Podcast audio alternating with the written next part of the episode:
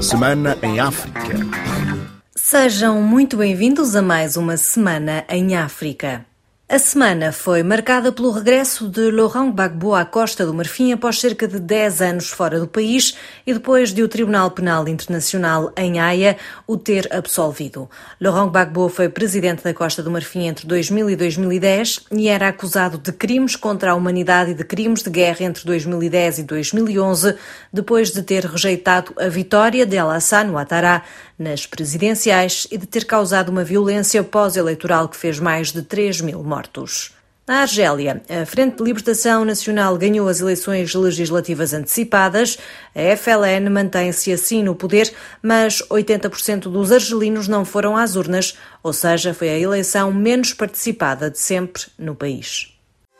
Maputo 105 FM em Moçambique, a ONU voltou a mostrar-se preocupada com a degradação da situação humanitária em Cabo Delgado. Para a escritora moçambicana e membro do Conselho Superior da Comunicação Social, Paulina Xiziana, Cabo Delgado está perante uma situação que parece ser mais uma guerra económica do que uma guerra política.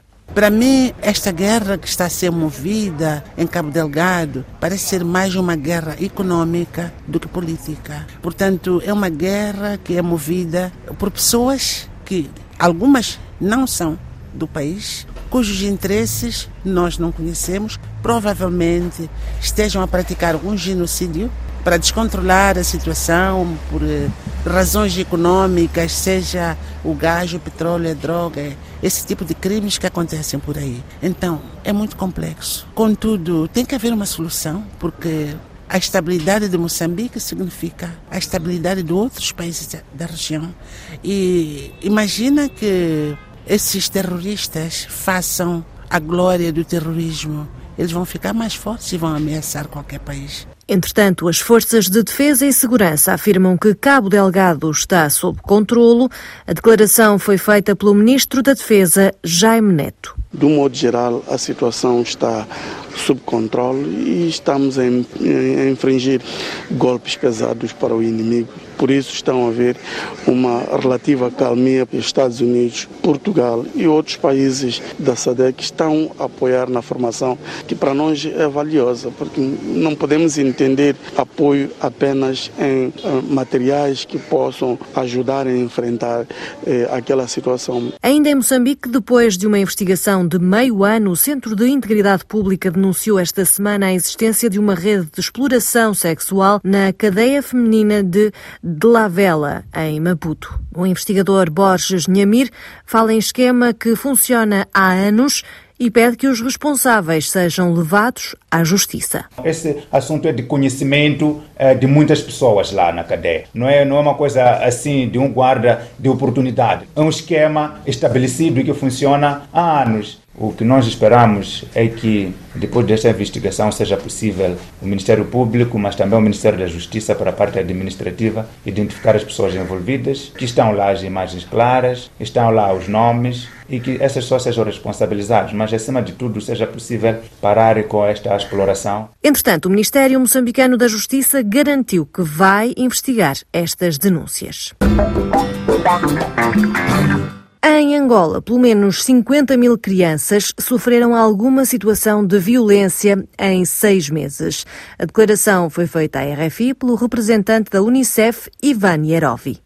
Os problemas que afetam a criança angolana são principalmente a violência que afeta as crianças. Temos dados de pelo menos 50 mil crianças em seis meses sofreram alguma situação de violência. Também temos uma situação de desnutrição crônica no país. Temos uma província, por exemplo, a província do Bié, que tem 51% de crianças menores de 5 anos com desnutrição crônica. Ainda em Angola, os profissionais de saúde pedem a intervenção do presidente João Lourenço para evitar o colapso do setor da saúde. Reportagem de Avelino Miguel.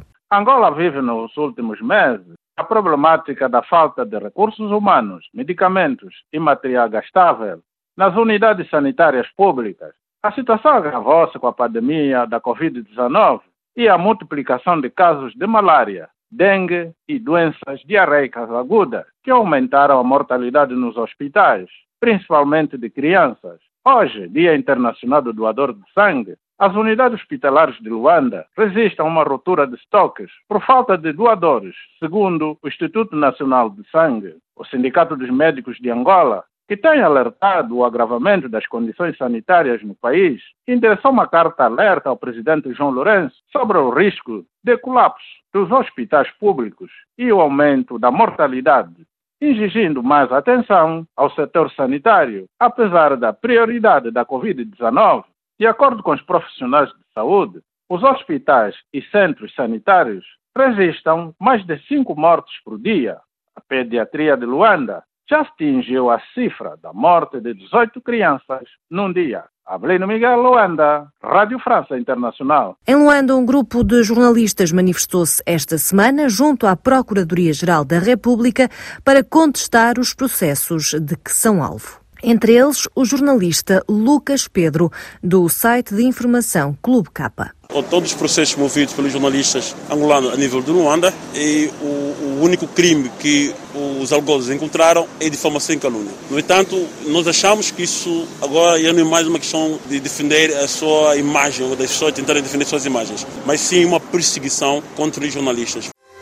Praia 99.3 FM em Cabo Verde, a Bestfly, companhia contratada pelo governo para o transporte aéreo interilhas, durante seis meses, ainda não divulgou a programação de voos para o mês de julho. A oposição pede respostas, o governo garante que não vai haver ruptura de voos. Reportagem de Odair Santos. A Bestfly, companhia contratada pelo governo para assumir a concessão do serviço público de transporte aéreo Interilhas em Cabo Verde por um período emergencial de seis meses, ainda não divulgou a programação de voos para o mês de julho. O assunto foi levado ao Parlamento pela oposição através do deputado do PCV, Walter Évora. Ainda não temos a programação dessa companhia para os voos de verão. Este é um problema que está a afetar seriamente a economia das ilhas. Muitas pessoas que querem vir passar férias em Cabo Verde, mas não o fazem porque não tem garantias de transporte interilhas, de modo que queríamos encarecidamente lhe pedir para aproveitar esse momento e explicar à nação o que é que está a passar e que soluções tem para esse problema que estamos a viver. Em resposta, o primeiro-ministro Ulisses Correia Silva garantiu que não haverá ruptura de voos. Aquilo que garantiu sempre. Quando nós não tínhamos aviões ATR, criámos soluções para não haver ruptura de voos domésticos interiores. E garantimos isso com o funcionamento da vida. Quando entramos nesta fase aqui de emergência, problemas derivados da Covid e implicações a nível da operadora Binter e TICV, garantimos que não iria haver ruptura. E garanto aqui que não vai vai haver ruptura de voos aqui em Cabo Verde. E o primeiro-ministro Ulisses Correia Silva disse que o segundo avião da Best Fly Angola chega à cidade da Praia na segunda quinzena do mês de julho. De Cabo Verde para RFI, Odair Santos. E o Primeiro-Ministro apresentou o programa de governo no Parlamento. A prioridade é a massificação da vacinação contra a Covid-19, explicou Ulisses Correia Silva. Com um número significativo de vacinas chegadas recentemente, prevemos que até agosto possamos ter vacinado um total acumulado de 200 mil pessoas, correspondentes a 52% da população elegível. O Grupo de Apoio Orçamental a Cabo Verde terminou a missão de avaliação ao país e recomendou uma política fiscal prudente e a aplicação de medidas para melhorar a gestão da dívida pública e aumentar a sua transparência.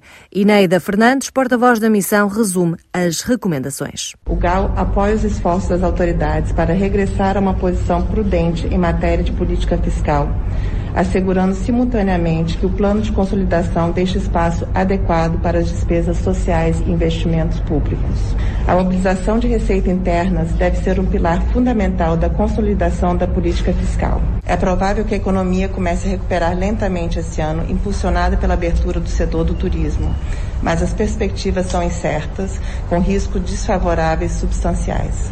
O acesso adequado a vacinas é fundamental para a reativação da economia. O presidente de Cabo Verde, Jorge Carlos Fonseca, está este fim de semana na cimeira da CDAO, no Ghana, e depois vai estar na Guiné Equatorial a partir de 21 de junho para avaliar o trabalho do país em termos de pena de morte e de direitos fundamentais no âmbito da presidência cabo-verdiana da CPLP. Bissau 94 FM Os presidentes da Guiné-Bissau e de São Tomé e Príncipe querem concretizar o projeto de mobilidade na CPLP e querem também um maior apoio para Moçambique no combate às ações dos grupos terroristas. A intenção foi manifestada durante a visita de três dias de Umaru Sissoko Embaló a São Tomé e Príncipe. Na Guiné-Bissau continua por esclarecer a situação de Veríssimo Nancassa, empresário guineense que se viu impedido de viajar na segunda-feira de Bissau para Dakar, onde reside. Depois de já ter efetuado todos os procedimentos antes de apanhar o voo, foi-lhe retirado o cartão de embarque sem que lhe tenha sido apresentado qualquer motivo legal. Assim termina mais uma semana em África. Obrigada pela sua companhia e até breve.